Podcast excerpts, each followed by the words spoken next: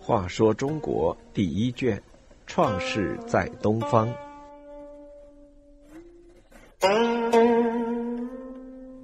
六十四，韩卓杀后羿。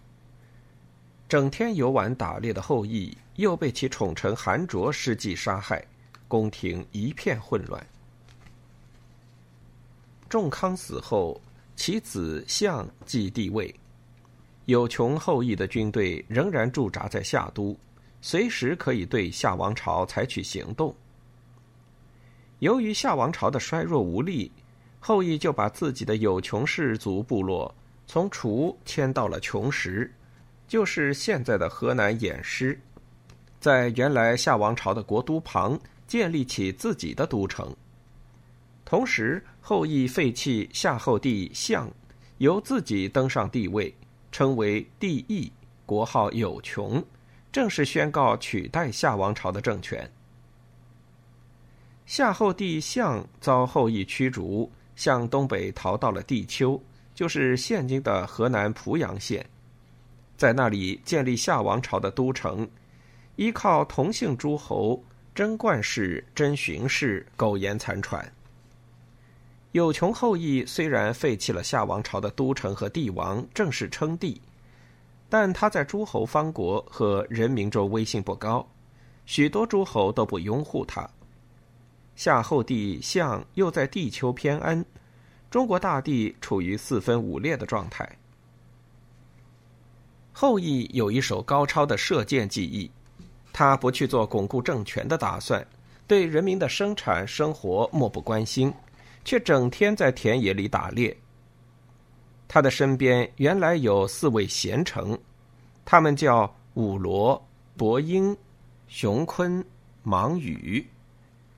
这四位贤臣曾帮助后羿攻克夏都城，又策划篡夺了夏朝政权，统治中原。在后羿篡位称帝之后，他们劝谏后羿要治理朝政，关心民事。但后羿此时一反常态，对四贤臣态度冷漠，有意疏远，却对一个善于花言巧语、口蜜腹剑的人十分亲近，言听计从。这人名叫韩卓。韩卓原是韩国的一个奸诈子弟。韩国在今山东潍坊市的韩亭区，原是东夷部落一个氏族的居地。禹时臣服于夏王朝，封为方国。此时的首领叫伯明。伯明对韩卓吹牛拍马、搬弄是非的恶习十分反感，就把他从韩国驱逐出去。韩卓流浪到有穷国，为后羿所收养。他凭着一手吹拍本领，向后羿百般谄媚，为后羿出了不少吃喝玩乐的主意，深得他的宠幸。后羿认为韩卓是最了解自己心意、最能效忠于自己的人，因而把韩卓立为有穷国的丞相。韩卓由一个被驱逐的流浪儿，摇身一变成为帝义最宠幸的人，更加得意忘形起来。他在内经常出入帝义的宫闱，与帝义的妻妾打情骂俏，暗中勾搭；在外。广泛行贿收买人心，特别是与帝义的管家人员交往甚密，打得火热。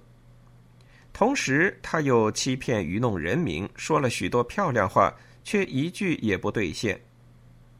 韩卓还有更加恶毒的一招，他千方百计诱使帝义在田野里作乐，而忘记返回宫廷，终日糊里糊涂不问朝政，然后又在宫廷中培植自己的势力。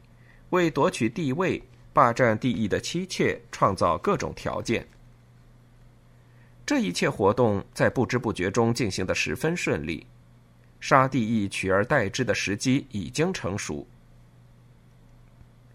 帝义的家丁中有一个叫冯蒙，他曾经向义学习射箭技术，学得非常精通，几乎把所有的技术都学到家了。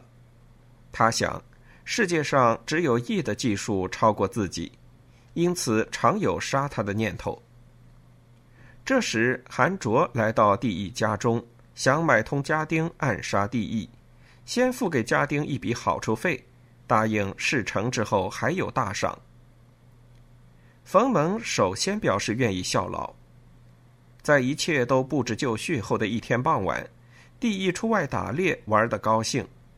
在回来的路上，以冯蒙为首的众家丁忽然就将帝义射死，并把他的尸体放在锅里煮熟。冯蒙还将这尸体的肉羹拿来给义的儿子吃，义子不忍吃其父亲的肉，也被众家丁杀死在了国门。韩卓经过几年的精心策划，迷惑帝义，勾结其妻妾，贿赂其群臣，欺骗其人民，买通其家丁，终于把帝义杀死。韩卓杀死帝义后，自己登上了有穷国的地位，同时霸占了帝义的妻室。原先月官后魁娶有美丽的友人侍女，帝义为了占有这个美丽的女子，耍阴谋将魁杀死。现在这个女子又在帝义被杀之后转到了韩卓的手中。